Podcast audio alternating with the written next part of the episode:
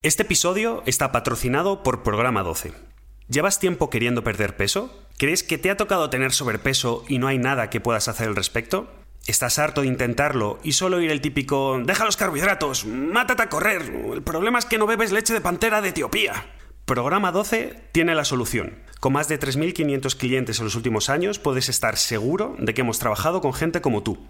En programa 12 recibirás las herramientas y el apoyo que necesitas para por fin ver esos resultados que tanto tiempo llevas buscando. ¿Te pica la curiosidad o eres de los que vas a seguir poniendo excusas? Entra en programa12.com y descubre si es para ti. A la hora de hacer la compra, utiliza el cupón HERMANE para conseguir un 10% de descuento.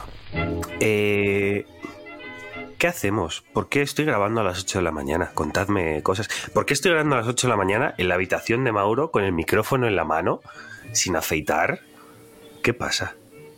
Pues, pues anda, que el que me ve a mí, que tengo la cara de Pumuki aquí, con que parece que estoy durmiéndome. Bueno, estoy de pie para no dormirme, de hecho, estoy de pie para no dormirme. Son las 9 y 22 de la noche del día anterior al vuestro, en Hawái. Bien. Así que vosotros ya habéis dormido, por lo menos, cabrones. Claro, eh, Edu, danos un poco de contexto. ¿Dónde estamos? Que yo estoy perdido un A, poco. a ver, Saca amigos, amigas y, y amigues del Ethos Podcast. um, o el Ethos Portos, empezamos, lo convertimos eso en, una- en un. ¿Cómo se llama? Running gag. Pues eso de gag que me suena feo. Bueno, da igual. Eh, amigos, amigas y amigas que estéis escuchándonos, donde sea que nos estéis escuchando, en el momento en el que nos estéis escuchando. um, como ya sabéis, a veces nos encontramos en distintas localizaciones del mundo. De hecho, nunca hemos. Bueno, alguna, alguna vez hemos grabado en la misma localización, pero normalmente no- estamos en tres sitios diferentes del mundo. Pero esta vez nos hemos encontrado con que estamos en sitios tremendamente lejanos del, mu- del mundo, porque Carlos está en Madrid, que está como entre medias de, Alberto y de mí. Alberto está en Hawái y yo estoy en Dubai. Entonces, la diferencia horaria entre Hawái y Dubai es de 14 horas si es en el mismo día, o como estamos haciendo el juego ahora, de 10 horas si es de un día al siguiente. Entonces, o al revés, perdón, sí, bueno, no sé, un lío. Las 9 de la noche en 9 y pico de la noche en Hawái, las 8 de la mañana en Madrid y las 11 de la mañana en Dubai, retransmitiendo para todo el mundo el Izos Podcast. Ay, ay, ay. Sí, esto es una radio latino, ¿no? Eh, eso es el punto número uno. El punto número dos. eh, hoy es un episodio express. Sí. Hoy es Sí, episodio sí, sí, express. porque. Porque, Carlos, tienes que llevar a, a Onedolar al campo de batalla, ¿no? Eh, sí, porque además ya llegué tarde ayer y me miran con cara de igual es la vigésima vez que llegas tarde. Entonces, eh, ya basta. Pero eso, eso, eso quién? ¿Las, ¿Las que trabajan en la guardería o los que trabajan en la guardería o los, los madres y padres que estaban allí? No, no, lo- las que trabajan, los madres y padres me dan igual. Quiero decir, a mí no se me acercan porque soy el único. Claro, pensad esto. O sea, esta guardería está eh, pues prácticamente abajo de las cuatro torres de Madrid, ¿vale? En el lado de- opuesto. Pero bueno, son, es la zona financiera, por decirlo de alguna forma, de Madrid, ¿no? La zona donde están todas las Ya empresas. estamos, ya estamos con Entonces, Carlos. sí, en la eso no, no, no. eso te iba a decir, Voy, ya voy, empezamos. voy, voy. Sí, sí. No sé si os habéis No, dado no, cuenta de dónde hecho, vivo, pero escucha, eso voy a decir. escucha. Eh, por cierto, eh, ese barrio, eh, voy a coger la rotonda, doy un par de vueltas y salgo por la serie que pretendía. Ese barrio es lo que van a construir la nueva zona norte de Madrid, que quien viva en Madrid sabe lo que es. Básicamente van a hacer desde donde acaba Madrid hasta donde se supone que empieza otra ciudad, van a pavimentar todo y van a empezar a construir de la leche por encima, bueno, eh, la leche. Bueno, pues hay una serie de edificios, entre otros, donde está la guardería, donde va Mauro, que son de la época franquista que construyó para los que trabajaban en la vías de Chamartín, que son terribles, pero terribles es de, de pasar droga, ¿vale? Esa estética. Entonces es, va a ser todo súper lujo de la hostia tal, y esos edificios. Entonces no sé qué cojones van a hacer. Vamos, a lo que voy es que todos los padres van de traje, las madres van con vestidos, con tacones, tal, y yo voy todos los días literalmente en pijama. O sea, yo me pongo mis crocs, ¿vale?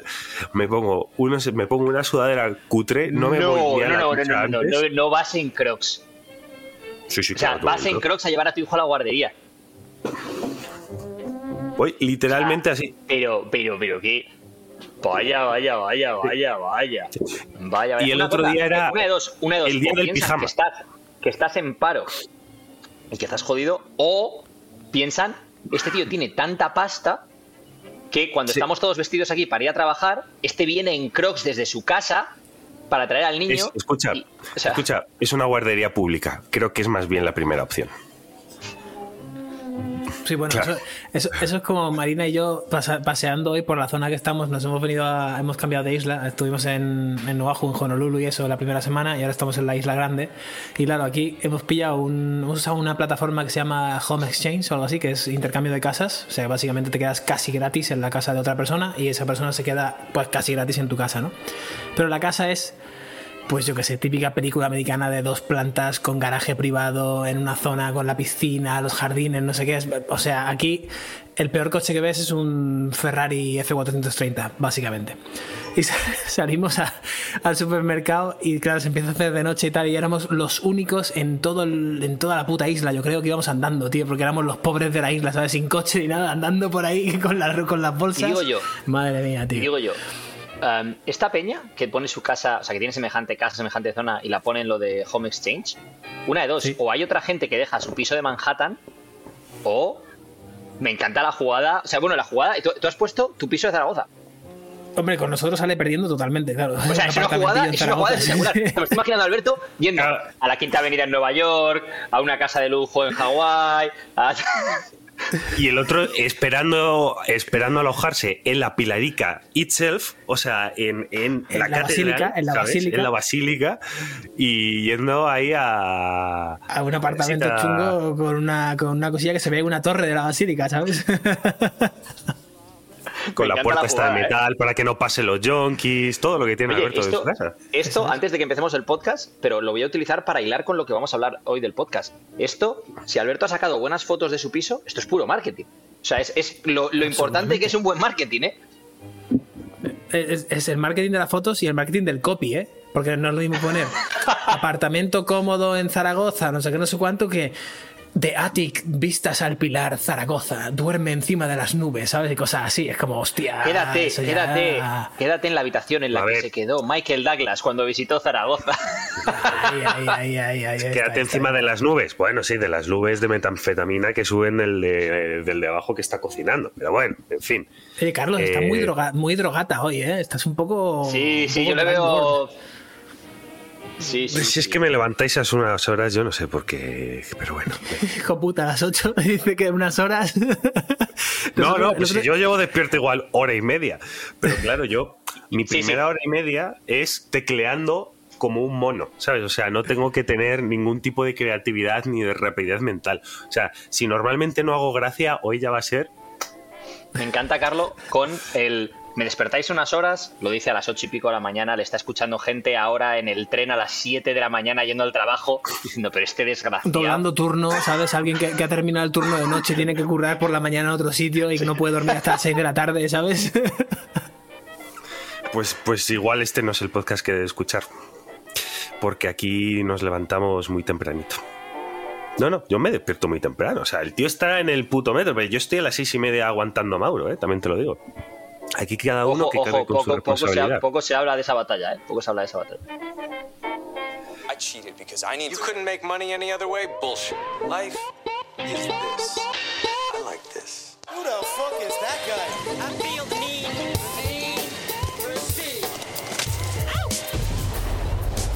Buenos días, buenas tardes o buenas noches, como siempre, dependiendo desde cuándo, dónde y por qué nos escuches. Y bienvenidos a este Izos Podcast número 97.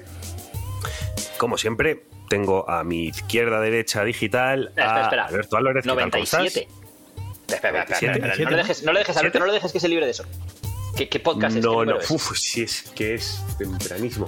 Nonagésimo séptimo podcast. Ah, ¿no? vale, eso es. Bien.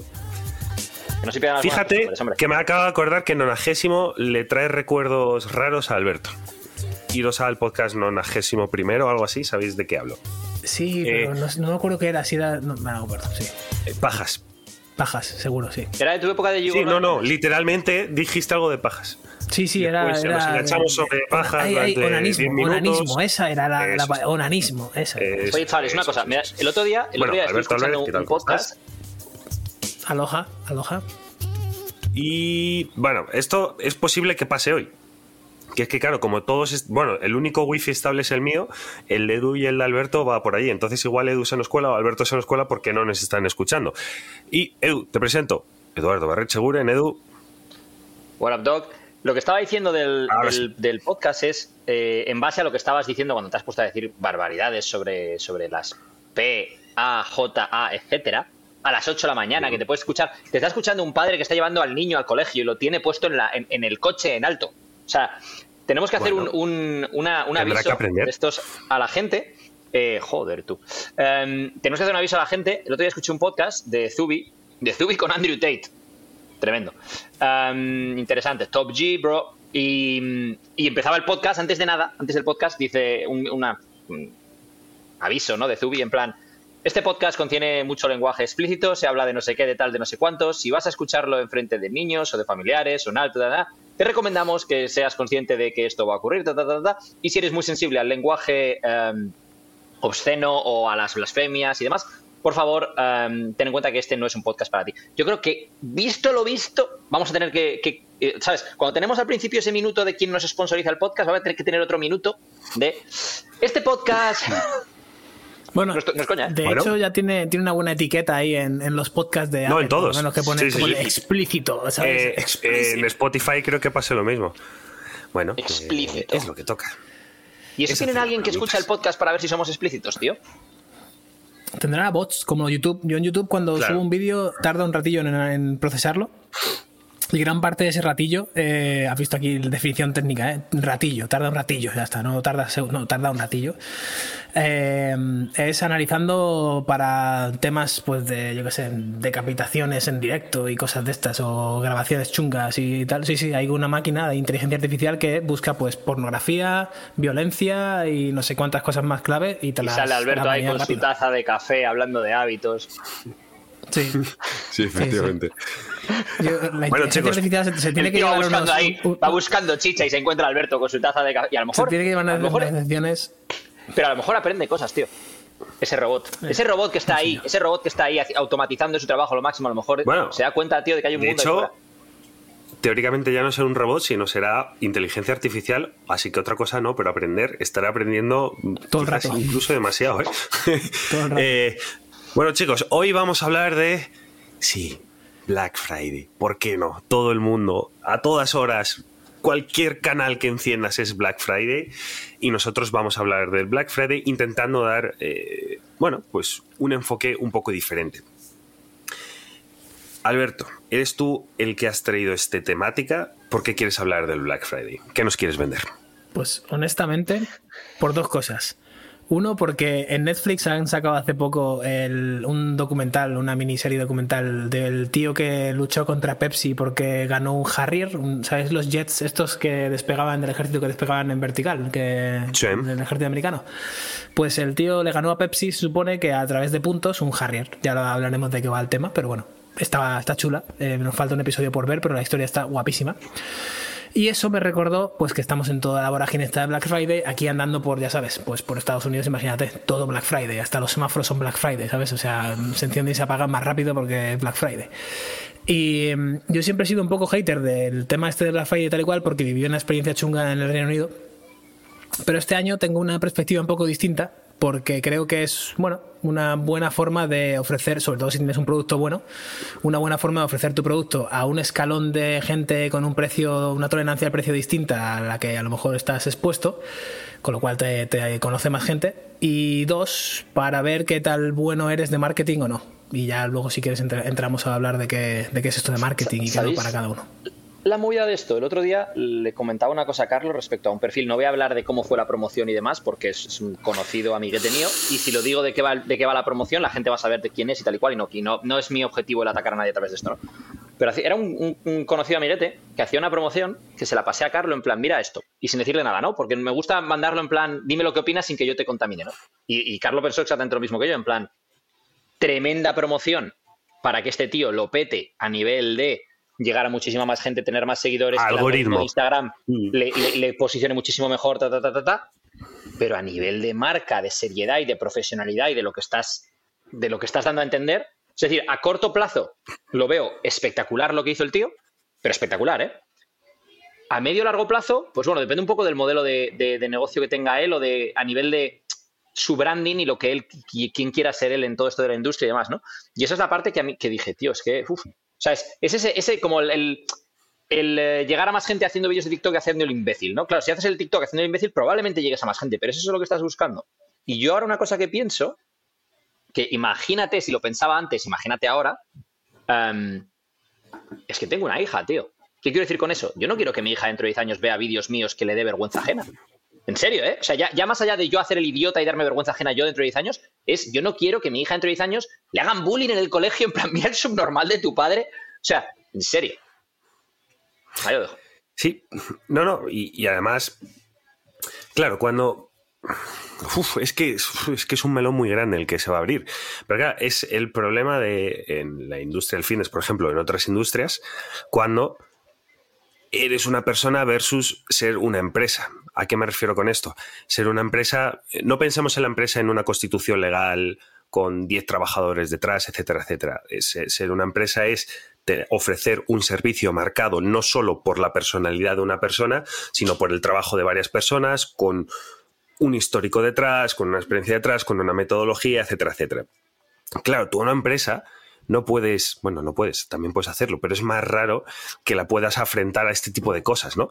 Pero sin embargo, una persona, al final, yo soy un influencer que estoy intentando vender mis suplementos de Procis y yo lo que quiero es vender suplementos de Procis, tronco. A mí no me hables de cómo me voy a ver dentro de cinco años dentro de la industria porque igual Mira, ahí quiero- estoy ahí- haciendo flexiones en no sé dónde. Ahí quiero que Alberto nos dé su punto de vista, porque, a ver, nosotros, por ejemplo, en nuestro caso, eh, 12 es una empresa. Sí que es verdad que mucho de, de lo de 12 se vende a través de mi propio perfil personal y demás y tal y cual, pero es una empresa y se afronta como tal, ¿no? Y me interesa el caso de Alberto, porque Alberto, de Macro Wizard para él es una empresa y lo, y lo- y lo- y lo- y lo ve de esa manera. Claro, claro, Está Alberto y está de Macro Wizard. Entonces me interesa, pero, pero la gente no lo percibe como tal a lo mejor. O sea, o sea, la- la gente a nivel inconsciente, Alberto está haciendo muy bien su trabajo para que esa marca no sufra repercusiones de cosas como esta, pero la gente a lo mejor ni siquiera es consciente de que Alberto está trabajando en una marca más allá de, de Alberto Álvarez y, y- que su marca personal no es solo Alberto Álvarez, es de Macro Wizard, es una marca como tal y es una empresa y significa algo y la gente tiene que asociarlo a unos estándares de excelencia, de buen servicio, de no sé qué, de tal cual. Entonces, me gustaría, Alberto, que contases un poco de cómo lo enfocas tú desde de Macro Wizard como empresa. Claro, el, el apunte este de hacerlo de empresa versus marca personal, yo creo que lo principal o la, la, la, la avenida más grande que tienes ahí es decir, oye, como empresa, ¿qué valores tenemos? ¿Qué, qué principios que queremos transmitir? ¿Qué tipo de clientes queremos atraer? ¿Qué vamos a solucionar ¿no? para, para ellos? Y claro, cuando lo defines tan claro, pues por ejemplo, en, en, lo que tú dices de Macro Wizard, yo no vendo suplementos, no tengo marcas, no tengo código de descuento de nadie, no tengo no sé. ¿Por qué? Porque no, no es por no asociarme a nadie o no porque, la, porque como empresa no quiera estar eh, unido a, a otras marcas. Todo lo contrario, sino que sé que la reputación tarda mucho tiempo en ganarse y muy poco en perderse, ¿no? Entonces, el de repente decirte, imagínate que de, como de Macro Wizard te llegara un email eh, un agosto de 2018 diciéndote que eh, según la evidencia los suplementos que más o menos son necesarios es mm, seguramente tomar el sol, beber agua, dormir bien y hacer ejercicio y que realmente los de pastillas y tal y cual pues si tienes una dieta y un estilo de vida más o menos acorde según lo que vemos en la evidencia no hace mucha falta no te vuelvas loco ¿vale? y ahora un agosto del 2020 dos años después tú me estás leyendo ahí contenido fiel no sé cuánto y te llega un, un email de oh el mejor suplemento para tu vida. Eh, Super Greens Master. Eh, con esto no, no, necesitarás entrenar, ni tomar el sol, ni comer bien, ni nada. Simplemente tómate esto y con mi código de descuento de Wizard14 tendrás un 40% de descuento. Y dices, hostia, ¿qué ha pasado aquí, no? De, del 18 decirme que no hace falta casi nada o que los básicos son tal, al 20 de estar vendiéndome aquí el Super Greens 14, ¿por qué? ¿no? Y, sin, y sin ningún mensaje que lo apoye, ¿no? Entonces de repente es traicionar un poco tu mensaje. Una cosa que lo hemos hablado alguna vez que nos, bueno, no es que nos moleste, pero, pero en cierta medida sí, es como, sin embargo, esa gente que, que se aprovecha de los desconocimientos de la población general y que intenta venderte más, luego a nivel financiero muchos de ellos dan suficiente, un golpe suficientemente fuerte a corto plazo como para que su reputación a largo dé absolutamente igual y el daño que hayan hecho de por medio de absolutamente igual. ¿no? Es decir, voy a poner el ejemplo de lo de lo que haga nuestro colega, eh, el que bebe sangre y come hígado crudo y no sé qué, o otro, otros de ese estilo, ¿no? Me gustaría saber, otro día lo hablaba, lo comentaba Lane Norton, ¿no? Con el tema de, de, la nutrición y de la gente que tiene claims completamente locos y que no tiene ningún tipo de evidencia que los soporte y tal y cual. Y hablaba de que es que la parte fea, lo que no se ve, es la cantidad de gente que desarrolla pues, eh, problemas alimenticios, problemas personales, a raíz de hacer caso a lo que ha dicho tal influencer o tal no sé qué, problemas de salud, a raíz de lo que ha dicho tal influencer, tal no sé qué, ta, ta, ta. Y esta gente está haciendo mucho dinero, mientras que están dejando un reguerillo de, de, de, mierda, como le gusta decir a Carlos, por detrás, que es, eh, que es tremendo, ¿no? Es decir, la gente que de repente pasa a mm, no voy a comer ni esto, ni esto, ni esto, ni esto, lo deja todo solo. Vale, ¿y eso cómo afecta a su vida social? ¿Y qué consecuencias va a tener eso? Y que si esa persona, si yo, por ejemplo, imagínate hago una dieta carnívora pasado mañana, y a lo mejor hay gente que dice que le funciona fenomenal a nivel de, enfermedades autoinmunes y cosas por el estilo, porque hay, hay evidencia de que hay gente que le funciona bien. Ok. Pero si yo decido de forma consciente hacer eso como un test para algo, no es lo mismo a que yo, sin saber nada de nutrición ni de, ni de nada relacionado con la salud, tenga sobrepeso, no sepa cómo quitarme el sobrepeso y vea que un influencer dice que lo que tengo que hacer es comer solo carne y nada más, y entonces me dedique a comer solo carne y nada más, sin atender a las consecuencias que eso pueda tener para mi salud a medio y largo plazo, posibles, o para mi estilo de vida, mis relaciones sociales, etcétera, etcétera, etcétera, ¿no? Pero es lo fácil venderlo, o sea, vender ese, ese, ese algo sesgado, muy polarizado y, muy tal, y ese, lo que hablamos, ¿no? Esa, esa, leche de pantera del Himalaya de, es que esto es por lo que estás gordo, no es por tu estilo de vida y tus hábitos, es que te faltaba esto. Yo, a mí me gusta mucho y siempre saco el mismo ejemplo, pero es que hay pocos en el mundo que, que lo hagan tan bien como puede ser Apple en el término del marketing y en el término sobre todo de los valores de los valores de empresa. Aunque a Carlos no le guste mucho, yo en Apple cuando trabajaba en, en, con empresas en B2B y hacíamos pues ventas bastante grandes, yo he mandado a la gente directamente a comprarse un Android o un IBM o un tal porque no era el perfil. O sea, de tener delante una empresa con un potencial de venta de, yo qué sé, un cuarto de millón de dólares y estar en el brief y decirle, mmm, creo que vuestra necesidad no se cubre con cuatro Mac Pros, eh, cinco servidores y, y, un deployment de no sé cuántas personas y tal. No, es que creo que no somos, no, creo que no somos la solución. La solución es esta, esta, esta y esta. Y aquí tienes el contacto de la gente y no sé, no sé cuánto. Y eso venía de la empresa. Eso no venía de Alberto es que fue una persona y no, no, eso venía de, tío, si la solución no pasa por nosotros, ¿para qué vas a engañar a la persona? Para ganar dinero. No, no es la solución, ¿no? Entonces, con ese principio básico eh, me resulta mucho más sencillo renunciar a dinero, ahora mismo, por ejemplo, con el Macro Wizard, y centrarme más en darle la solución a la persona, y si no es, pues, pues no pasa absolutamente nada, ¿no? Claro, y esto nos lleva a la siguiente pregunta, que es, ¿existe el buen marketing? ¿Existe el mal marketing? ¿Un buen marketing implica que simplemente estás vendiendo más? ¿Tenemos que separar la palabra marketing de branding, de comunicación?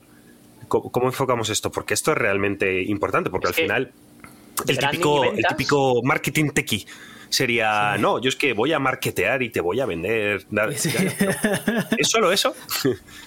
¿Es solo eso o no es solo eso? Mira, una cosa que me gusta, Alberto, lo que ha dicho del perfil de cliente es, eh, al final hay gente que define el marketing eh, o al marketer, ¿no? Como el contacto del público dentro de la empresa, ¿no? Es decir, la persona que va a perfilar el, típico, el tipo de perfil de cliente que esa empresa está buscando y le va a hacer la comunicación, la publicidad, etcétera, a ese perfil de cliente, ¿no? Por eso me gusta lo que ha dicho Alberto. No todo el mundo es perfil de cliente de Apple o perfil de cliente de Apple como B2B. Entonces, el, el que va a hacer el marketing tiene que tener claro a quién le está hablando y, que, y expresar esos valores de empresa y, ese, y, ese, y perfilar hacia quién va eso, ¿no? Por es decir, no es lo mismo decir, eh, voy a ofrecer no sé qué y te regalo no sé cuántos y además un caballo y un, y un jet y no sé qué tal y cual, que decir, no, mira, nosotros no podemos hacer esto por porque los costes que tenemos o nuestro servicio y no podemos reducirlo. Entonces, eso, eh, la persona que decide cómo va a ir eso, tiene que estar muy alineada con cuáles son los valores de esa empresa y qué es lo que esa empresa quiere dejar en el mundo o transmitir al mundo. No es solo vender. O sea, el branding es eso. El branding no deja de ser tu tarjeta de visita, de presentación y cómo, quieres expresarte tú al mundo, ¿no? Un ejemplo práctico, por ejemplo, en 12, uh, para comprar 12, no, no, siempre, pero bueno, así, para, para, hacer un resumen, para comprar 12 tienes que pasar por una conversación por WhatsApp con alguien del equipo, que normalmente pues suelo ser yo, ¿no? Eh, igual estamos 15 minutos o 20 minutos back and forth con la persona, entre claro, el pequeño delay entre que yo contesto, la persona contesta, etcétera, etcétera, simplemente conociendo si esa persona es el fit perfecto para 12. preguntándoles si, cuáles son sus objetivos, porque igual sus objetivos no están alineados con lo que ofrecemos en 12, por ejemplo. Si tiene lesiones, si tiene intolerancias, eh, qué es lo que está buscando, etcétera, etcétera. Entonces se hace una pequeña entrevista inicial para saber si esa persona es el, el fit perfecto para 12 y viceversa. Y a partir de ahí es cuando hablamos de este es el precio, estos son los servicios, etcétera, etcétera. De hecho, en, en 12 puedes comprar directamente en la web, pero si hay una parte que te dice que si tienes intolerancias eh, o tienes obesidad o tienes alguna lesión, que por favor contactes con nosotros por WhatsApp para que tengamos esta conversación y veamos si encaja contigo. Y ha habido mucha gente a la que le hemos mandado con otros profesionales porque no creíamos que 12 fuese para ellos, literalmente. Entonces, y de hecho, creo que al hacer eso no solo le hacemos un favor a esa persona y no solo hacemos un favor a nuestro branding, a nuestra marca, nos hacemos un favor a nosotros mismos para evitar futuras fricciones porque el cliente no va a recibir lo que está esperando porque es que no, no, no encaja el producto con el cliente o el cliente con el producto. Entonces, yo creo que esa, esa parte de lo que decía Alberto antes de definir bien los valores es lo que a muchos emprendedores digitales jóvenes, eh, es- queda mejor eso que decir influencers, ¿no? Pero también eh, les cuesta encontrar, ¿no? Y es como el, el, sabor, el nuevo sabor de cada mes y voy cambiando hacia no sé qué porque la tendencia es hacia no sé Ya, pero hay tendencias y hay cosas, pero tú, ¿cuáles son tus valores como, como persona, como empresa? Sí, yo llego hasta en conversaciones en el que el objetivo de, de la persona creando el producto o la empresa eh, era tener a la mayor cantidad de usuarios, el- o sea, activos o inactivos del producto. O sea, vender la mayor cantidad de pasta y pues el modelo gimnasio, tío, o sea, el modelo de que se suscriban y no vengan. Tú el gente. el Tú gente aquí. El gimnasio, tío, yo me acuerdo, tra- trabajaba en el Virgin, estuve nada, dos semanas en el Virgin del Reino Unido porque pensé que iba a ser personal trainer y al final no me molaba estar en la sala, aparte de un montón de otras cosas. Y, uno de los modelos de negocio, tío, que aprendí fue ese, el modelo de gimnasio que dices, o sea, que tienes capacidad para 200 socios, pero realmente intentas apuntar a 20.000. Eh, ¿Cómo funciona esto? Ah, sí, sí, porque tengo 20.000 apuntados pagando, pero solo van a venir máximo 100. O eso es, ese es el objetivo, porque el resto pagan en enero y se piran, o pagan en septiembre y se piran, pero siguen pagando, ¿sabes? O sea, no vienen un día, miran la taquilla, cogen la toalla y se van, pero siguen pagando la cuota. A mí, Salvo que vayas a mi gimnasio en el que tienes que hacer el press de banca a mitad. Tú, o sea, son dos personas, una encima de otra, y una levanta con el brazo izquierdo y otro con el brazo derecho, porque es que es la jungla aquello, tú. hostia, pues mira, y así, ahí tienes un poco más de resistencia, ¿no? Un poco más de Pues progresión, tío. ¿Al gimnasio vas con los crocs también? Lo he intentado. De hecho, es que, es que lo de los crocs, es que ahora me duelen los pies. Escucha, que es que me duelen los pies y yo creo que son los crocs porque en mi vida me han dolido los pies, pero que me levanto con un dolor de planta de pie, hay que llamar a, ¿pero por qué Crocs? a, a Painlab porque son comodísimos. No. Entonces me los estoy quitando Pero- y me los estoy quitando y ya no me duelen los pies. Entonces es. No Ese- quiero. ese- O sea, yo sé que todo dolor- apunta. A ver, no, no no sé si eran los crocs o no, pero ese dolor de pie se puede ver a varias cosas, en plan así, en plan una, una cosa así, en plan apunte breve. Am, se puede ver a varias cosas. Primero, por, a que le pongas a tus pies a intentar, a- les, les pongas a una demanda a la cual no están preparados, como por ejemplo si empiezas a ir barefoot o descalzo mucho sin haberlo hecho previamente. Se puede deber a que te falte movilidad en el tobillo o en el dedo gordo del pie o ambas, y eso te restrinja la fascia plantar. Um, y, y se puede ver incluso a qué pasa es que en, este, que en tu caso sé que no, más tiempo de pie de, de lo que estabas acostumbrado a, a estar. En cualquier caso, oye tío, tienes a Carlos Pollato y tienes a Paco Mateos que vinieron aquí de podólogos, tienes su contacto. Ah, Eso es lo que he dicho, joder, le- escribes con toda la cara del mundo, oye tío, me ha pasado esto, ¿tú qué me recomiendas? ¿Eh? Paco, Paco, escríbeme, que tienes mi contacto. Escríbeme por, por Instagram. Una cosa, tío, Esto- eh, me gustaría... Ese tío es como el de Twitter con Elon Musk. ¿Habéis visto la saga esta de Elon Musk cuando compró Twitter y toda la gente, pues como ha echado un montón de gente, da igual? Pues hay un tío que le respondió, un programador que es súper famoso por lo visto, y le respondió un hilo de Twitter de Elon, eh, yo trabajaría seis meses gratis eh, si me cobran los, los costes de vida en San Francisco, no sé, no sé cuánto. Y le responde Elon Musk, le dice, hablemos. Y el tío le responde abajo, "Em, ya tienes mi número, sabes dónde encontrarme, o algo así, ¿sabes? Es como decir, des- desobrado, ¿sabes? En plan, A No, mi número, mi número sigue siendo el mismo o algo así. Madre mía. Espectacular. Oye, una cosa, Alberto, me gustaría que hablases de eh, eh, un poco la campaña que estamos haciendo en 12 este año, que es la- como la que hicimos el año pasado, y eso fue una. ah, para Black Friday, digo. Por volver un poco al tema del que estamos hablando. Y eso fue una idea tuya, eh, porque lo habías visto, creo que no sé si Visualize, Visualize Value hacía algo Visualize Value. parecido, y había otra gente. Entonces me gustaría que hablases de eh, estas empresas que hacen otras campañas diferentes y por qué en su momento cuando nos lo propusiste para, para 12, o sea, por qué pensaste que era una buena idea y luego podemos hablar incluso de por qué hemos mantenido ese, ese formato que nos gusta más que el clásico Black Friday. Pensé que era buena idea, y sigo pensándolo, porque es una forma, de nuevo, una forma distinta de acercar tu producto a distintos precios y a distintas personas que a lo mejor no sabes la cantidad de gente que yo he enviado un email hoy, por ejemplo, del, del Black Friday con la misma, la misma idea. Es decir, el viernes no, no voy a descontar nada porque está todo el mundo descontando sus productos, no sé cuánto, y tendrás otras cosas que hacer y otras cosas que comprar y un montón de emails en tu bandeja de entrada. Pero sin embargo, yo te mando un email esta semana que te ayuda. Por ejemplo, yo mandé la semana pasada un email con un desglose de las cosas que he usado este año que me han, que me han ayudado y tal y cual, sin descuentos ni nada, simplemente una lista de, mira, esto me ha molado, entre ellos está el programa 12, que ha mejorado la app, no sé qué, no sé cuánto, todo esto, vale.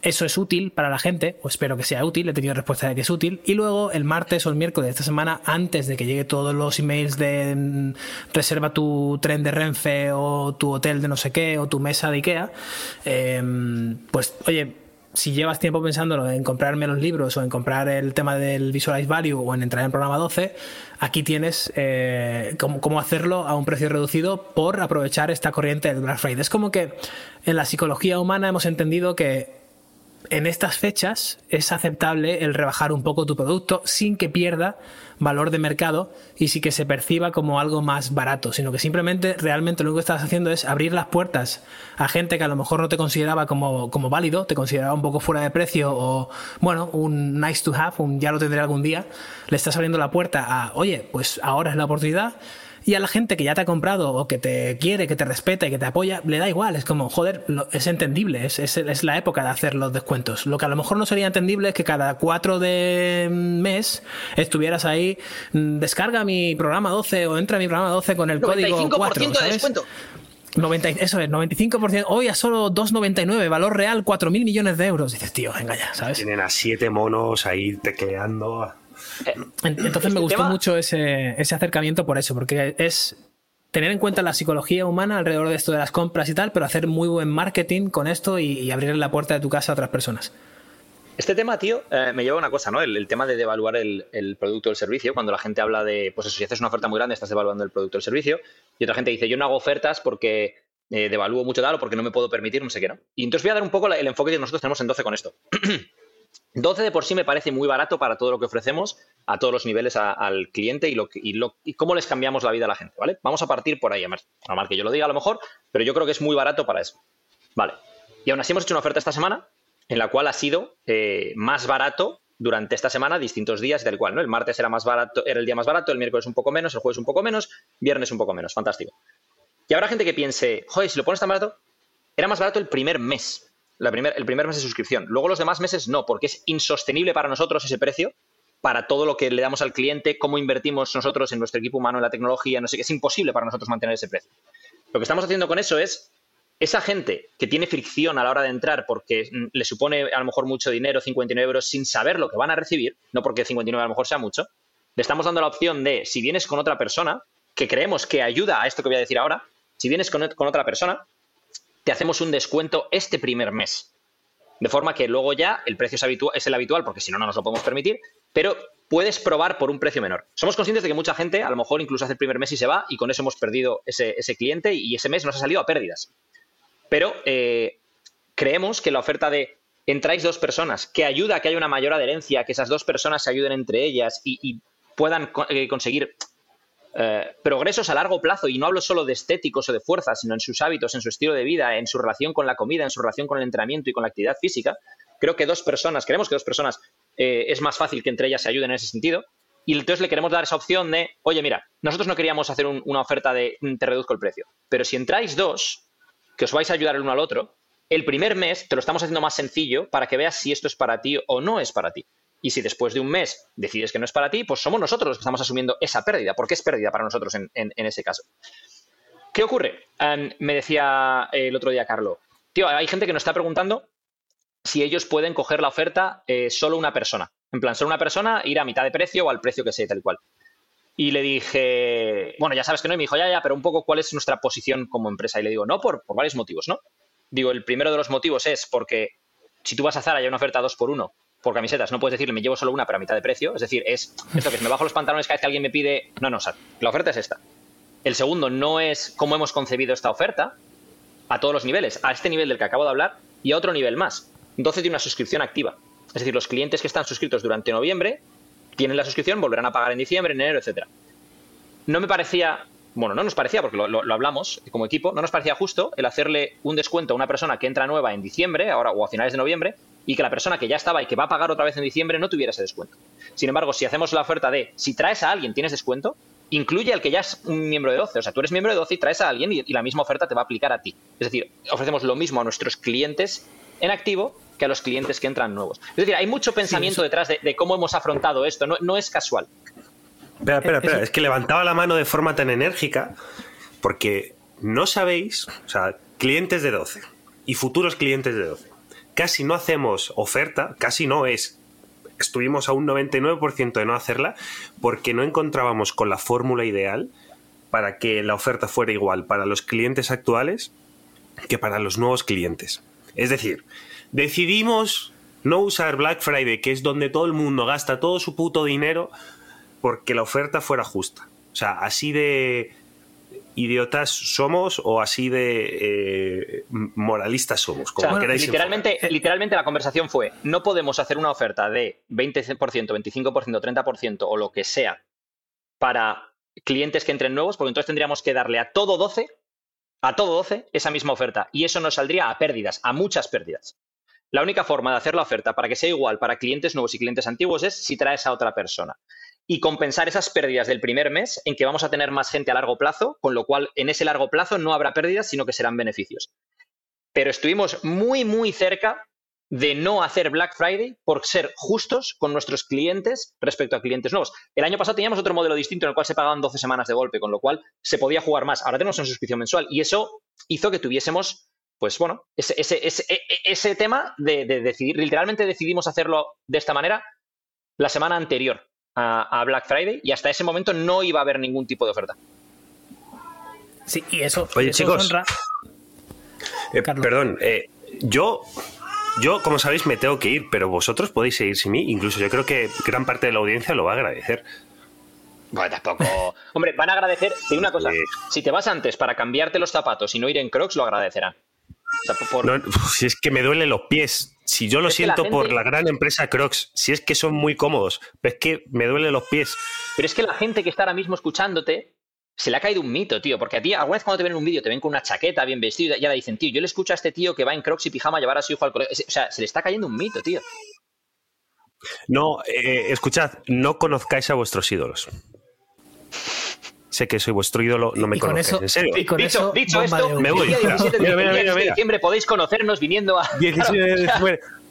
Ya está, Eh, Oye, aprovechando esto de que no conozcáis a vuestros ídolos, si Carlos es vuestro ídolo, le podéis conocer el 17 de diciembre en el espacio Cromática de Madrid. Haremos podcast en directo de 10 y media de la mañana a una y media de la tarde. En, la, en la descripción de este episodio os dejaremos un link donde podéis eh, adquirir los tickets. Se han vendido ya más de la mitad de los tickets porque tenemos un aforo limitado, así que espabila si quieres venir a disfrutar de esa mañana con nosotros porque los tickets vuelan. Eso es, eso es. Que lo que decías de, de 12 y de la estrategia de Black Friday y tal, eh, hay una parte que os honra, que es la de no quiero hacer que sea injusto para, para nadie, con lo cual pierdo gran parte de mis ingresos del año si hace falta para ser justos. Pero hay otra parte que ya te digo que, que aprovechan muchas empresas, que es la psicología de la persona que ya te quiere y que ya son vuestros clientes fieles y tal, entienden que en esas, en esas fechas eh, los precios se rebajen y se hagan más asequibles a todo. Y hay otra gran parte de la demográfica que todavía no, no conoce o que están ahí en las puertas y creen que, pues lo que sea, 59, 159, el cual, cualquiera que sea el precio de acceso, es demasiado elevado, ¿no? Con lo cual entienden que alrededor de estas fechas va a caer un descuento. Mi pregunta aquí es, ¿tú has esperado alguna vez en tu vida al Black Friday o alguna fecha especial para comprarte algo que querías o necesitabas? No, jamás. He comprado cosas en Black Friday, pero ha sido más de de repente he visto algo que ya quería, pero que no, pero que no era algo que me iba la vida en ello, y de repente he visto un descuento, un, un móvil, por ejemplo, y de repente lo veo que en lugar de 1.200 pavos son 600 ese día, sabía que me lo iba a comprar tarde o temprano porque tal, entonces me lo compró por 600 ese día. Pero jamás he dicho, voy a esperar a Black Friday para comprar. Necesito unas zapatillas, me compro unas zapatillas, necesito unos pantalones. Decir, Claro, y yo creo que hay mucha gente que se autoengaña pensando que ahorran dinero esperando a Black Friday. Y sin embargo, lo que hacen es gastan más en Black Friday de lo que hubieran gastado de otra manera si no existiera el Black Friday. Si no, las tiendas no lo harían. Entonces mucha gente se autoengaña. No, no, es que estoy haciendo eso porque así ahorro. No, te ibas a Sí, gastar a ese mejor- dinero y te lo vas a gastar, a- Claro. ¿sabes? Claro, estás ahorrando estás esperando a que llegue. Una, otra cosa distinta es ahorrar, ¿vale? Cuando tienes una, una economía más tal, pues dices, venga, ahorro para una cosa especial, algo más grande, una compra más, más, más Sí, a, significativa. a ni- a nivel micro habrá gente que lo haga. A nivel macro hay un gasto mucho mayor por parte de la gente de lo que habría de otra manera. Seguro, seguro. Además, no te das ni cuenta porque de repente empiezas a ver 50%, 75%, no sé qué, y el que te ibas a comprar una funda del iPhone de no sé qué, te, ca- te acabas comprando cuatro porque dices, bueno, así tengo las de verano, ¿sabes? El color naranjita, el blanco, no sé qué, y, y- acabas gastándote ahí una, una pasta en fundas. Colores de verano, colores de otoño. Eh, no, no es mi caso, ¿eh? No es mi caso, que la tengo reventada la mía. Pues si ves la mía, la mía me vacilan cada vez que subo stories en las que se ve una típica foto en un, es- en un, eh, en un espejo o algo por el estilo. Me dicen, pero cambia la funda y le digo que no, que es que es vintage. Vintage mis pelotas, o sea, que era, que era completamente negra, pero ahora se ha quedado. Pero, pero oye, tío, es, es lo que se lleva ahora, es como los pantalones rotos o desgastados, tío, es lo que se lleva. Pues eso digo yo. Que sí, todo es marketing, todo es marketing. Es lo que la conclusión de este episodio es que todo es marketing y que el marketing es bueno. El marketing no deja de ser un poco la entrada de tu casa, ¿no? Como a mí me gusta verlo. Es tú le abres la puerta a la gente. La, la casa por fuera puede ser el branding, ¿no? El branding es pues mira, oh, qué casa, o mira qué, qué elegancia, o tal y cual. Pero hasta que no entras dentro no sabes muy bien lo que hay dentro de casa. Y el marketing yo creo que es un poco esa, esa primera vez que abres la puerta y cómo, cómo saludas, cómo dices, eh, cómo recibes a la gente, qué ropa llevas, no sé, cómo, cómo tratas a todas esas, esas personas que están entrando por tu, por tu casa, metafóricamente hablando. Una cosa que te quería preguntar de eso, tío, es respecto al marketing. Porque claro, se ve en marketing hay determinadas estrategias que funcionan, ¿no? El cómo se hace el copy de una web, por ejemplo, lo típico, ¿no? De, eh, pues eh, para hablarle a esa persona, eh, habla primero de sus miedos, de dónde ha fallado, de cómo tú le puedes ayudar, no sé. Y hay una serie como de, de bullet points de, de cómo hace la gente el copy en las ¿no? Ahora que decías esto de la casa, es en qué momento todo el problema del marketing se está convirtiendo en copycats, en todo el mundo copia, hace la misma estrategia porque ven que algo funciona. Y lo mismo como, como hacer una casa, pues todo el mundo con el mismo salón de Ikea, ¿no? O sea, yo veo mucha gente que dices, tío, el copy de una web que a lo mejor hubiera sido espectacular hace cinco años porque la gente, el resto de la gente no hacía eso, ahora son todas iguales. O sea, es cómo consigues diferenciarte eh, con el marketing utilizando estrategias que funcionan, pero sin convertirte en la copia vende humos de todo el mundo, ¿no? Total. To- No tengo la respuesta, ojalá la tuviera, pero yo me está funcionando mm, razonablemente bien el ser, el ser honesto, transparente y como soy yo. O sea, hablar tal y cual hablaría, tal cual hablaría yo en la vida real. De, Hola, tío, he escrito este libro que te va a ayudar a comer un poco mejor mm, cosas deliciosas que tú crees que están fuera de tu dieta, entre comillas, y casualmente te va a enseñar un poco a perder grasa y a ganar masa muscular. Ya está. Y así es como te lo digo también en la página web, ¿sabes? en lugar de decir, si no has conseguido ganar masa muscular y perder grasa en los últimos cinco años y todos tus esfuerzos te están yendo por el retete, tal vez se deba a que no has leído mi libro Un mago en la cocina. El libro que ha sido ha salido en tal revista, tal revista, tal revista, ha sido no sé qué, ta, y ha revolucionado el mundo del fitness. Eso, y luego abajo, este libro es para ti si no sé qué, y luego, este libro no es para ti si y dices, madre mía, tío, esto está copiado, pero de... Además, odio esas partes de esto es para ti o esto no es para ti. Es como, tío, es, no hace falta esa, esa parte... La parte negativa, o sea, ¿qué, qué lógica tiene la parte negativa de esto no es para ti? Sí, esto no es para ti si no estás dispuesto a esforzarte. Ah, no shit, MacGyver, ¿sabes? Es como decir, que, que- que me estás vendiendo. Esto no es para ti si no estás dispuesto a aplicar lo que dice dentro del libro. Ok. Vale. Es, es como si en, es como si en 12 pusierais en la página web. eh, esto es para ti si buscas resultados que duren para toda tu vida, no sé qué. Si estás dispuesto a entrenar con intención y Si no sé quieres qué. seguir estás dispuesto- gordo, no es para ti. Eso es. Y ahora, si no es para ti, si quieres seguir gordo, no es para ti. Si no estás dispuesto a ser disciplinado, no es para ti. Si no estás dispuesto a pagar la cuota, no es para ti. Dices, pero para- vamos a ver, eh, ¿estamos tontos o qué pasa? Dicho esto, yo alguna vez en algún post en Instagram lo he puesto. ¿eh? Cuando pongo algún post de, de algún resultado de una persona y hablo de, de no te quedes en la foto, o sea, lo que hay aquí es disciplina, hábitos, ta, ta, ta, ta, ta. Luego lo que digo es, si no estás dispuesto a cambiar tu estilo de vida, o sea, no, no compres esto porque veas la foto y digas, ¡ah! Si no estás dispuesto a aplicar los consejos que se te den, no te va a servir de absolutamente nada. Pero, Ahora, ¿ves? de mencionarlo en un post como diciendo, oye, esto requiere esfuerzo, ta, ta, ta, ta, ta, no pienses, o sea, no te estoy intentando vender esto, no, no, requiere esfuerzo, si no estás dispuesto a esforzarte, no, no es para ti, a poner en la web, oye, tío, si no vas a pagar la cuota, si no vas a hacer los entrenos, si no vas... Bueno, ya se entiende, quiero decir, Sí, yo creo que en la, en la clase de copywriting para, para páginas de ventas, pues eso, dieron el módulo de tienes que tener tres eh, soluciones y tres obstáculos y ya está. Y nadie piensa fuera de la caja, de decir, no, no, hay tres y tres, tienes que poner tres. Me encanta también la jugada es que- de la gente. eh, pues muy de. Bueno, es que, a ver, vamos a hablar. Um, Online Training Academy, ¿vale? Eh, que es de, de John Goodman. Entonces, esto, él tiene una serie de estrategias que ha seguido la mitad o toda la industria prácticamente del fitness a nivel anglosajón, que ahora se están copiando en castellano. Entonces, literalmente, tú vas a la bio de cualquier entrenador y la descripción que ves son cosas tipo, mm, te ayudo a conseguir, eh, te, te ayudo a perder 10 kilos en 84 días y medio. Y dices, ¿por qué, 80, ¿por qué 84? Porque 84 son 12 semanas, pero le digo que son 84 días porque así lo que está percibiendo es que lo y le digo que son 10 kilos porque lo que calculo es que en 12 semanas si perdemos 200 gramos o te ayuda a perder 10 kilos en 84 días. Pero, ¿y tú cómo sabes si va a perder 10 kilos en 84 días o va a perder 15 o va a hacer... Es que decir, o sea, es, pero vende mucho, ¿no? Y eso es muy de- de- del copy de, de John Goodman, que es em, al principio, bueno, dice ese tipo de claims y luego el poner cosas del estilo em, definir bien tu nicho en tu bio, ¿no? Entreno a mm, hombres de más de no sé qué, que tienen no sé cuánto, que pin y que pin y que pin y que pam. Entonces volvemos un poco a lo mismo. Yo no dudo de que eso, esa estrategia funcione, defina bien tu nicho, lo que sea, ta, ta, ta. El problema está en cuando todo el mundo pone exactamente lo mismo y entras y dices, pero tío, si es que sois todos ¿Cómo iguales. te diferencias? Claro. Sí.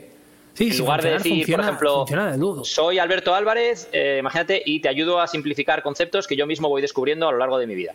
Ok, eso Sí, me dice pero- quién eres y de una forma y de una forma natural, ¿no? En lugar de decir, Pero- yo qué sé, soy Pero- Alberto Álvarez, hackea tu vida, simplifica conceptos. No sé, pero fíjate, fíjate cómo lo acabas de poner. Yo seguramente llego a mucha menos gente y vendo mucho menos, seguro, que cualquier persona que esté mm, muy en el nicho, ¿no? De te ayudo a perder Sí, sí. 84 o 12 kilos en 84 días, tal, porque esa gente, claro, es lo que tú dices, está totalmente segmentada a, boom, perder kilos, ¿sabes? Y, yo a lo y que- y que- y que no dudo de que funcione, sobre todo porque el tipo de público que ve eso no ve los demás perfiles como los puedo ver yo porque es mi industria. Entonces yo veo a todo el mundo Claro. poniendo exactamente lo mismo y digo, pero tío, pero el que entra ahí, el, el potencial cliente, no está viendo todo lo que ocurre por ahí y lo lee y dice, oh, esto es para mí. Entonces volvemos un poco a lo que hablamos antes, ¿no? ¿Cómo diferenciar entre lo que funciona para aplicarlo y no convertirte en una copia del resto del mercado, ¿no? Claro. Luego está también el, el gancho, que mola mucho, el gancho de te ayudo a perder 12 kilos en 84 días o lo del vender el curso a 497 euros exactos, ¿no? Parece que el 7 es el, el número, el número 7. mágico, ¿no? El 7. sí. Vale. Pero luego si además tienes un producto bueno que, que lo consigues demostrar, por ejemplo, el de Visualize Value, volvemos con la, con la burra al río, es como decir, es que el tío es muy bueno, el tío es mu- tremendamente bueno, entonces cualquier cosa que pone, eh, build one, sell twice, no sé qué, el, el- vender sin pedir permiso a nadie, ¿no? Cosas así. Te hace un curso de 500 pavos que los vende a 497 o lo que sea, porque el marketing funciona por ahí. Y el tío después, además, es que es bueno y, el curso es útil y no sé cuánto. Vale, ok. Pero es que la gran parte de productos que existen por ahí mm, no son excepcionalmente Vale, buenos. entonces, son consejo que le puedas dar tú a la gente cuando se va a comprar cosas, porque ahí es donde está el problema, ¿no? El problema que yo veo cuando todos los copies son iguales, es decir, llega un Visualize Value y pone 497 porque funciona, el resto de la industria se da cuenta que funciona y hay gente haciendo cursos de qué es lo que funciona y lo copian todos, entonces tú llegas a una web o llegas a un perfil de Instagram, por ejemplo, y ahora lo que ocurre es que muchos de ellos, literalmente, la forma en la que, o sea, el, el- el copy de, su descripción de la bio, la foto que tienen en la bio, eh, cómo tienen puesto el muro, incluso el tipo de, de diseño de los, de los reels en el muro. Es decir, hay muchos perfiles que son literalmente copias de uno, de uno de otro, ¿no? Entonces, ¿hay alguna forma que se te ocurra a ti de cómo la persona que, que va a comprar no le engaña el que las tarjetas de visita sean todos igual, todas iguales y sin embargo la persona que hay detrás de la tarjeta de visita no son todas iguales? Ya, sí. Yo, yo como consumidor lo único que, que he conseguido hacer y aplicar en mi día a día es el seguir a esa persona o empresa durante mucho tiempo antes de hacer la compra, sobre todo si es una compra significativa. Si es un libro y te ha gustado el, el chico o la chica y dices, oye, le voy a apoyar el, le voy a apoyar el trabajo, a veces he comprado el libro y ni siquiera lo he leído simplemente por apoyar el, el curro de la persona, ¿no? De decir, oye, Claro, de decir, me mola lo que hace este tío, lleva tres semanas poniendo cosas, no sé qué, leo sus emails y parece inteligente y piensa rápido y tiene ideas chulas, venga, va, ha lanzado un libro, se lo compro, ¿no? Pero si es un curso de 400 y pico pavos o yo que sé, un mastermind de estos de miles de euros, tal, y, voy, voy, a, voy a ser muy específico con lo que leo y escucho de esta persona durante bastante tiempo, si me lo puedo permitir, para luego tomar una decisión con, con peso, ¿no? De, de qué estoy comprando realmente. ¿Sabes la movida? Yo siempre he pensado eh, que la historia sobre todo está en ver el track record, ¿no? En ver los resultados de lo que sea que te esté ofreciendo, ¿no? Por ejemplo, nosotros en 12 mostramos un montón de transformaciones. Pero luego tienes gente que es que te roba hasta las transformaciones y los testimonios. O sea, a, mí me ha pasado de gente que ha cogido transformaciones y testimonios nuestros. Sí, sí, sí, o sea, cero. Sí, sí, ¿te acuerdas? Lo hablamos. O sea, de, de- Sí, de sí, verlo, sí, de ver, que- y, me lo- y lo vi de casualidad porque un cliente de 12 lo vio, me lo compartió en plan, oye, esto no es de 12. Y lo hablamos en plan, tú que nos has robado, que este pavo nos ha robado esto. Eh, entonces, hay cosas de estas, tío, que ese es el problema, ¿no? O sea, nosotros con el tema de 12 dices, vale, llegas y ves las transformaciones, los resultados, tienes el track record. Fantástico. Hay tantos que es que dices, hostia, no. no ¿Y qué voy a estar? O sea, no son míos, o sea, es imposible, ¿no? Es, y además, en muchos casos, pues te podría decir, o sea, tienes una duda, te digo quién es el cliente, o si quieres hablar con él. Pero em, ese es el problema que veo también, tío. Es decir, cuando dices tú la parte de lo de seguir a la persona, estoy completamente de acuerdo. De hecho, em, es una de las cosas que más me gusta de los formatos de larga duración, YouTube, podcast, etcétera, que te permite llegar a conocer a la persona que hay detrás del proyecto. Ah, cosa que en Instagram es más complicado porque son snippets de eso, de esto, de lo otro. en Sí, TikTok ni de coña porque son tonterías. Es decir, Twitter a lo mejor sí, si le sigues suficiente tiempo y lees hilos te va a dar más a entender de esa persona. Pero me gusta mucho el formato YouTube y podcast por eso. Pero sí que es verdad que para el consumidor lleva, lleva tiempo a la hora de tomar decisiones, tiempo tanto desde línea temporal, ¿no? De, de X meses, como tiempo dedicado a consumir el contenido de esa persona antes de tomar una decisión. Pero si vas a tomar una decisión que o bien implica un gran esfuerzo económico, o bien implica un gran esfuerzo por tu parte en tu estilo de vida, tal, no sé qué, creo que, que ese tiempo dedicado a antes de tomar la decisión está más que bien empleado. Total. Pero el problema aquí, ¿no crees que es que vivimos un poco por inercia? Volvemos un poco. Nos estamos metiendo totalmente en el charco de las metáforas y de. Así es como estábamos Sí. tú y yo en, en Tailandia todo el día. Pero. De verdad, yo creo que pasa mucho el tema del Black Friday y todo esto y el marketing bien utilizado es que aprovechan esa falla humana de vivir de modo automático. O sea, yo aquí en Estados Unidos lo veo por todos lados y seguramente tú lo veas por ahí también. Es vivimos, y me incluyo en el grupo, de forma automatizada y tenemos que ser muy conscientes para poder salir de eso y hacer, y hacer tomar decisiones tangibles y decisiones eh, formadas para aquello que queremos conseguir. Entonces, si yo, por ejemplo, cojo el móvil y pillo un Uber para ir a no sé dónde, me es mucho más cómodo coger el móvil, Uber, no sé qué, y consumir 400.000 calorías y no entrenar y yo qué sé, ver películas en vez de trabajar, un montón de cosas. Pero de repente, cuando voy a levantar la mano para coger el móvil, miro un poco por la ventana y digo, "Ch, no, eh, que me dé el sol, no, venga, me voy andando, tal, me quito la camiseta, me pongo crema, tal, que me... empiezo a hacer esos pequeños cambios intencionados en mi estilo de vida a lo mejor soy un poco menos vulnerable a que yo vaya andando por la calle, vea un, un billboard, una, una valla publicitaria de McDonald's y ya he tomado la primera decisión, ya, ya he votado un poco con mi decisión de no, voy a ser activo hoy, voy a que me dé el sol, voy a hacer no sé qué, me voy a poner un podcast y de repente dicho- veo la barra la esta del McDonald's y me la suda, me da igual porque no estoy en modo consumir. E- Es que esa es la clave, el no estar en modo consumir. Voy a poner un ejemplo. Yo ahora mismo estando aquí en Dubai hago lo mismo. Yo ando a todos lados. Cualquiera que haya estado en Dubai, tú ves un mapa y cosas que te parece que están súper cerca están súper lejos. La marina de Dubai, que la ves en el mapa y parece una mierda, son 7 kilómetros. Es decir, tú aquí dices, de aquí a aquí tardo 5 minutos y son 45. Y yo ya sabiendo eso, aún así estoy andando prácticamente a todos lados. Y dirás, ya tío, pero no pierdes un montón de tiempo que le podrías dedicar. Y la pregunta es, ¿a- ¿dedicárselo a qué exactamente? Esa es la pregunta. Dices, no, se podrías dedicar a trabajar. Se podrías dedicar a ver una serie en Netflix. Se lo podrías dedicar. O sea, yo ayer a lo mejor estuve andando tres horas, a lo mejor no todos los días ando tres horas, ¿no? Pero ponle que andas una hora y media. Joder, es que has perdido una hora y media. O no, o he estado andando en la calle, he estado disfrutando de, de- bueno, primero dar un paseo, de escuchar un podcast, de escuchar música, de, ver a la gente por la calle, de, de descubrir distintas cosas. No estoy perdiendo el tiempo. Es que parece que todo lo que no sea productivo, eficiente, si no es eh, entrenar, pasa lo mismo, ¿es? Si no es trabajo que me hace dinero, o estudio, o entreno, entonces, no, o el, o el ocio definido como veo una serie en Netflix, en plan, que no, que no.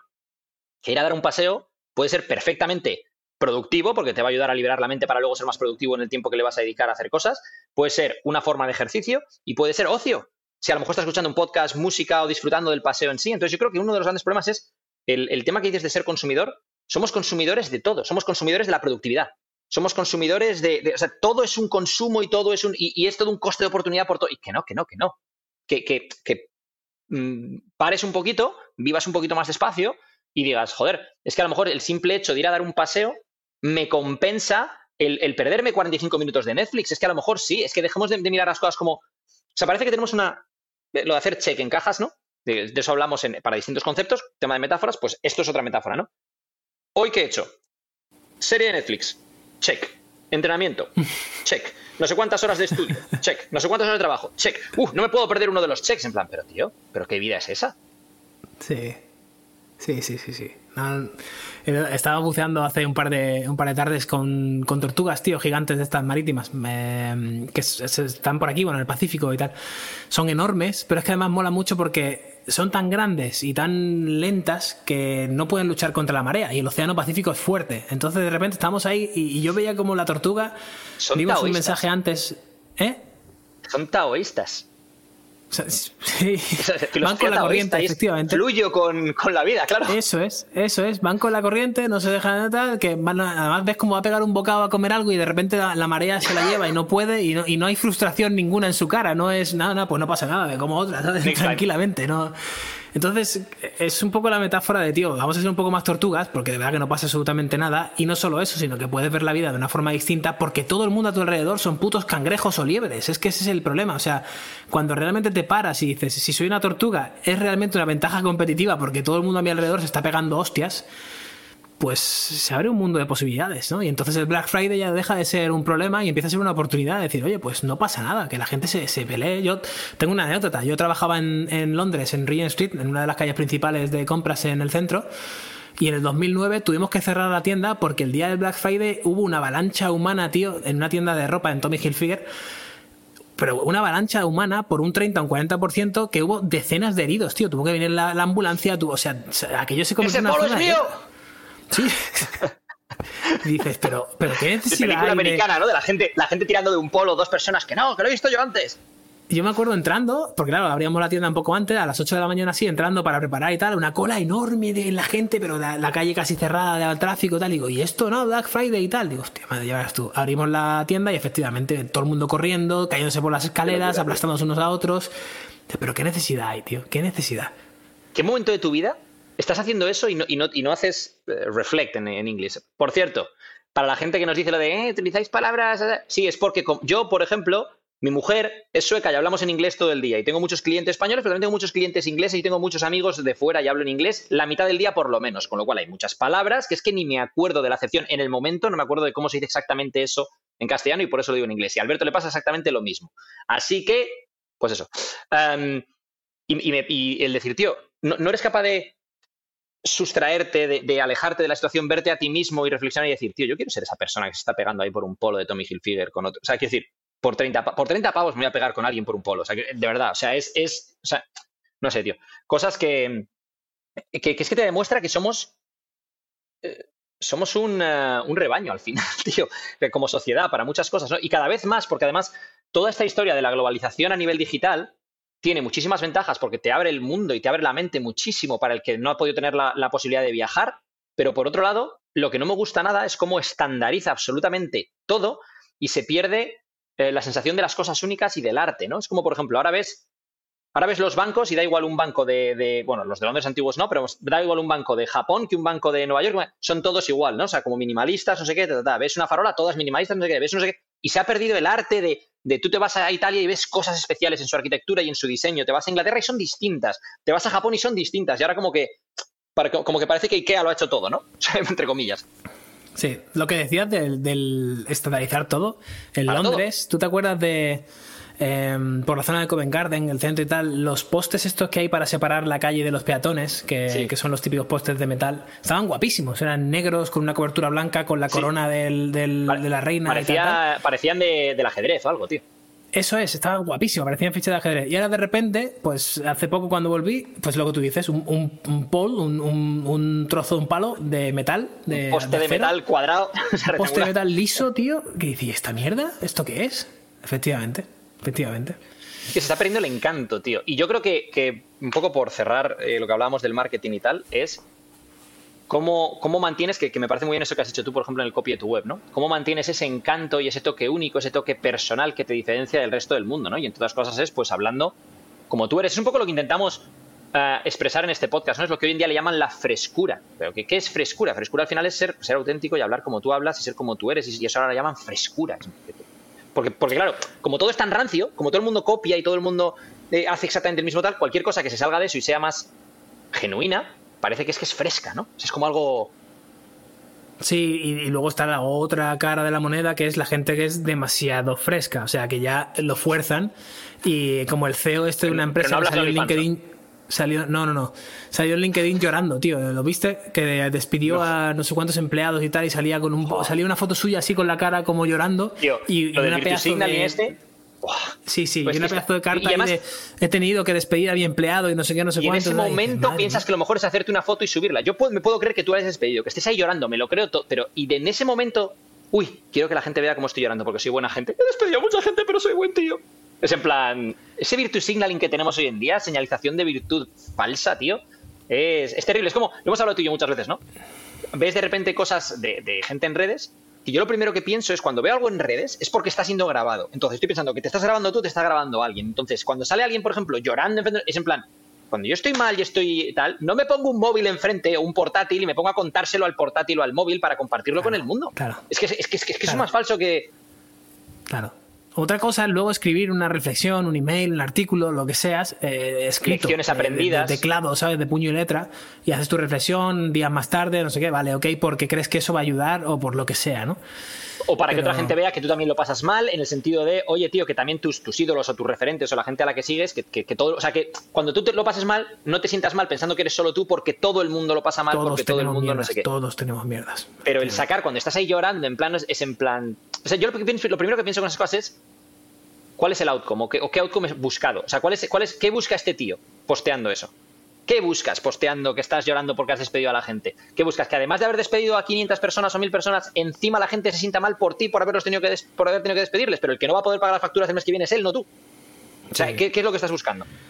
Y clics, y likes, y, y reach, y toda esta mierda de redes sociales, y en fin, bueno. Yo creo que la reflexión Pero- de, de este episodio es que el marketing es poderoso si lo, lo usas de forma adecuada, yo creo. Bueno, y de forma inadecuada también, ya lo hemos visto. Hay empresas que simplemente van a, a- a machete y no pasa nada. Hay, que, Hay- hay un libro muy bueno Es más que- importante ser, ser conscientes del juego que está jugando cada uno y ya está.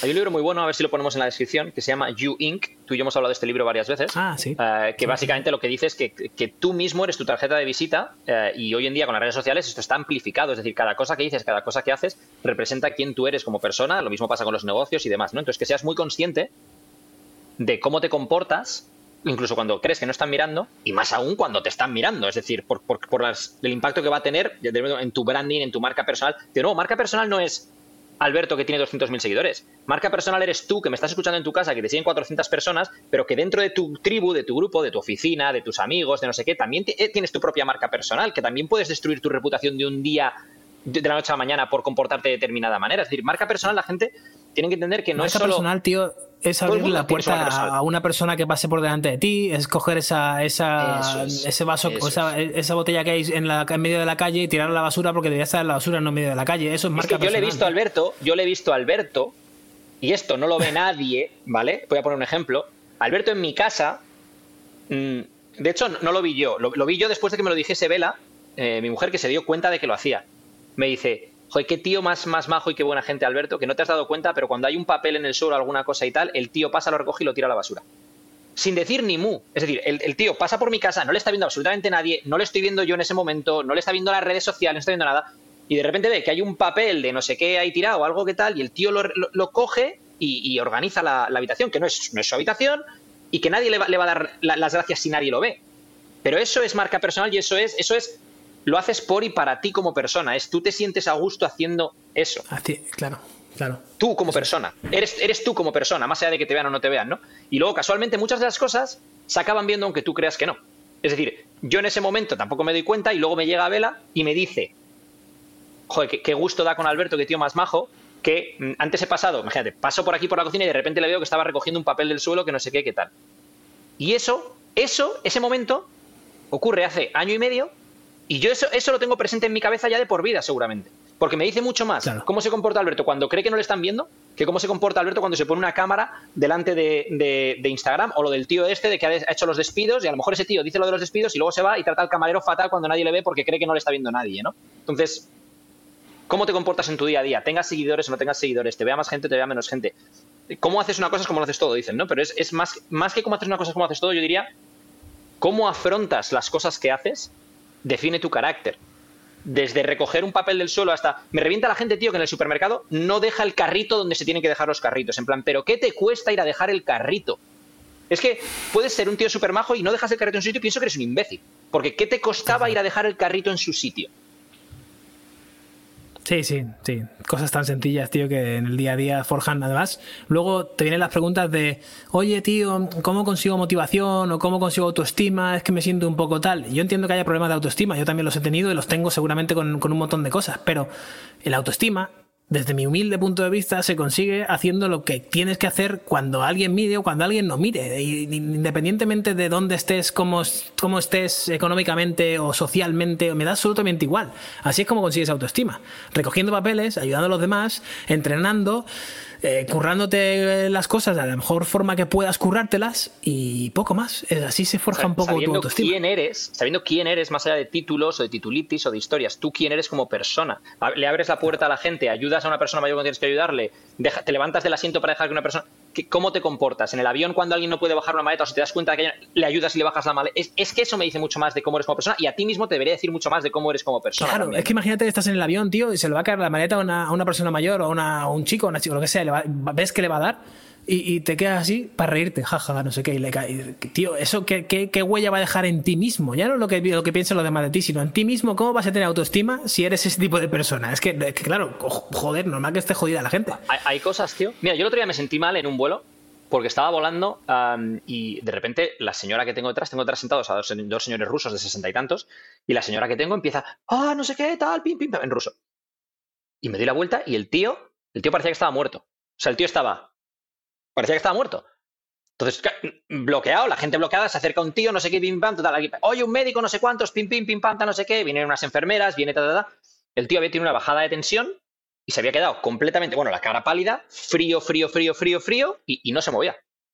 Luego, pues ya, le, ya el tío le recuperaron y tal, ¿no? Y yo me sentí fatal porque no supe cómo reaccionar, porque, pero claro, luego pensé, yo, claro, tampoco soy médico, no soy enfermero, es decir, no, y, mi, situación de no saber cómo reaccionar es porque no sé si lo que voy a hacer va a ser, o sea, va, a, empeorar la situación o no, no, no, quiero hacer algo, claro, no quiero, ¿sabes? Entonces, pero te sientes mal porque no has sido capaz de ayudar, ¿no? Pero habrá otras muchas cosas en las que sí puedo ayudar, como por ejemplo, luego, cuando se bajaron del avión que estaban detrás de mí, a esa señora no podía bajar, no, tenía la ayuda de su marido, obviamente, porque el marido quería ayudar, pero la señora decía, tú estás tonto, o sea, hace un momento pensaba que estabas muerto, tú no ayudas, y no podía bajar la maleta y le bajé yo las maletas de, arriba, bueno, pues fue como le pude ayudar yo, no le podía ayudar otra. Y la señora me lo agradecía como si le hubiera salvado la vida por bajarle las maletas, pero es que, es que a mí no me cuesta nada bajarle la maleta a la señora, ¿no? Pero me sentí fatal por lo otro, por no haber sido capaz de ayudar. Entonces, eso que dices tú, yo creo que va muy de la mano de cuando la frase de, muy mal entendida, por cierto, de el trabajo dignifica. Malentendida porque hay mucha gente que se lo lleva hasta el punto de me pongo medallas por trabajar más. Pero el trabajo dignifica en el sentido de que vas a hacer cosas que a lo mejor no quieres hacer, pero tienes que hacerlas. Y, vas a hacer, te vas a enfrentar a tus tentaciones y, vas a, moldear tu carácter, ¿no? Eh, cuando tienes que hacer cosas porque, porque es lo mejor para la misión, ¿no? La misión de tu empresa, la misión de tu proyecto, la misión de tu equipo, lo que sea. Eso es. Y eso mismo te lo vas a poder llevar luego a muchas cosas. A mí un, ejemplo muy claro de Alberto de esto Em, y lo digo Alberto porque, porque he convivido con él, aparte de pasar eh, eh, pues, eh, viajes y tal y cual. O sea, es decir, yo he estado con Alberto viviendo en Tailandia y Alberto es un tío que le revienta, por ejemplo, que estén los vasos sucios o que esté no sé qué y está constantemente.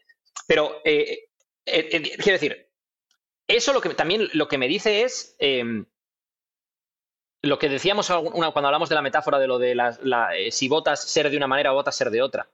¿Votas ser una persona que tiene su habitación limpia, ordenada, o votas ser desordenado. Votas ser, y ojo, yo caigo mucho en ser desordenado y luego de vez en cuando me da una vena y lo organizo todo que parece que han pasado por ahí, o sea, pero mm, ¿quién estás votando ser en cada momento? ¿Y cuáles son tus prioridades? Yo hay un momento dado, por ejemplo, que si tengo algo desordenado es porque en ese momento es prioritaria otra cosa. Y estoy haciendo otra cosa. Pero luego a lo mejor lo ordeno. Pero cuando mi desorden afecta a otra gente, entonces eso se convierte en una prioridad. Si mi desorden solo me afecta a mí, por ejemplo, entonces soy yo el que los sufro, pues a lo mejor tengo otras prioridades y, decido lidiar con ello porque tengo otras cosas que hacer. Pero si mi desorden afecta a otra gente, eso me pasa, por ejemplo, mucho ahora con, eh, a raíz de tener la niña. De cuando veo la cocina sucia o, desordenada, por ejemplo, porque imagínate, eh, yo he estado trabajando y mi mujer lleva todo el día con la niña y cuando estás con la niña, pues la casa está desordenadísima porque al final te, absorbe la niña tal y cual. Yo antes la sensación era, si algo estaba sucio o desordenado, era yo el que tenía que lidiar con ello. Ahora es, lo último que quiero es que mi mujer, después de estar todo el día con la niña, se encuentre en la cocina sucia, se encuentre eso desordenado, o que haya una cocina sucia con una niña, con un bebé en casa. Entonces ya cambia el, concepto. Y entonces algo que antes lo hubiera pospuesto, porque quiero hacer otra cosa en ese momento, ahora es, lo veo, y si en ese momento tengo tiempo, haces. si no tengo una reunión justa, es lo primero que hago. Porque, porque Claro. claro, es- Sí, sí, sí. Es lo que hay que hacer. Es al final. Deberíamos titular este episodio de, eh, el mar- eh, tu propio marketing o eh, tú eres tu propio marketing o el marketing de tu vida o algo así, porque es, al final parece que el marketing solamente son carteles bonitos en la autopista para venderte cosas, pero no, el marketing está continuamente en nuestra vida y somos estandartes de ello. Y qué importante, tío, es, y esto aplica tanto a influencers como de nuevo a gente que tiene muy pocos seguidores, porque no creo que sea diferente, es ser, o sea, que, se- que lo que se vea sea real, que, se- que seas como, como pretendes ser en redes sociales. Porque la gente al final es, en redes sociales estás viendo una, una versión de la gente que es muy... eh, es que me vienen palabras en inglés. Es Muy muy, filtrada, ¿no? created, es Muy- bonita sí, es-. Sí, está como todo muy diseñado, ¿no? Y luego en su vida real no son así, que yo lo entiendo en, cierta medida, pero no te voy a decir que muestres en redes sociales que eres un imbécil, si en tu vida real eres un imbécil, te voy a decir que en tu vida real intentes ser la persona que muestras en redes sociales, ¿no? O, o eso que suelen decir, ¿no? Ser la persona que tu perro cree que es. Me gusta, me gusta. Anyway, con eso- que tendrás que dormir. Con eso yo creo que podemos terminar ya, sí, porque tendré que dormir. Hablando de hacer lo que hay que hacer, aquí estoy grabando el que podcast en Hawái a las diez y media de la noche. Sí, sí, aquí estamos. Eh, que Yo nuestro horario normal 12 y aquí es nuestro horario normal aquí es ocho y media de la tarde estás ya en la cama sobando y a las cuatro y media de la mañana estás despierto por el cambio de ¿Tienes por ahí horario, así que imagínate. ¿Tienes ahí tu reloj? 12, 12 y media yo Para que tengo lo que pongas. aquí. Sí, espera. Aquí. Espera. 22, 31. Joder, es que qué es. tecnología. Es que yo, yo estoy yendo, ¿ves? Yo vintage. 12, 32, 22, 31. Ahí estamos, claro que sí.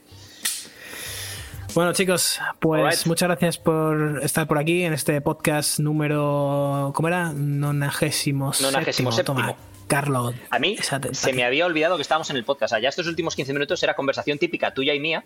Y se me había olvidado por completo que, que estábamos en el podcast, tío. Perfecto, pues nada, bonus para la audiencia, tío. Bonus que se llevan. It is what it is. Uh, alright, pues nada, Alberto, espera, Alberto Álvarez, eh, gracias por estar con nosotros. O Mahalo, como se diría aquí en Hawái.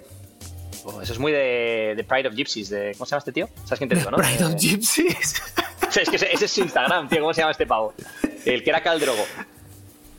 no sé quién es, tío. Aquaman, tío. ¿Cómo se llama este tío? No Ah, hostia, le he visto, le he visto hoy al Momoa. Sí, Jason Momoa. Sí, le he visto en el aeropuerto. Está- Ah, ¿sí? Estaba Es saliendo del avión donde entrábamos nosotros, sí, sí. Pride of Gypsies. Sí, sí, su, Instagram es Pride of Gypsies. Oh, Qué bueno. Orgullo de los Pues gitanos. nada, Mahalo. Edu, Ahora tú tienes que decir eso. es. Ah, Eduardo Edu Baracheguren. Baracheguren. Ah, desde Dubai. Hasta luego. Así ya. Eh, último recordatorio, si podéis pillar la entrada, si queréis venir el día 17 de diciembre por la mañana, estaremos 10 y media hasta la 1 y media en el espacio Cromática, con K, la segunda K, de Madrid, eh, cerca del Bernabéu. Pues podéis comprar la entrada en la descripción, tenemos por aquí tal. ¿Cuántas quedaban, Edu? Quedaban poco menos Quedaban de la mitad. ¿no? 23, creo, de 50. Y mm, hemos dejado también el link en la bio de Izos Podcast en Instagram, que es arroba izospodcast barra baja. Venga, perfecto. Pues nada, si podéis, queréis o creéis que alguna persona quiere o puede, estáis invitados todos a Madrid a pasar una mañana con nosotros. Sí, ya. Hasta luego.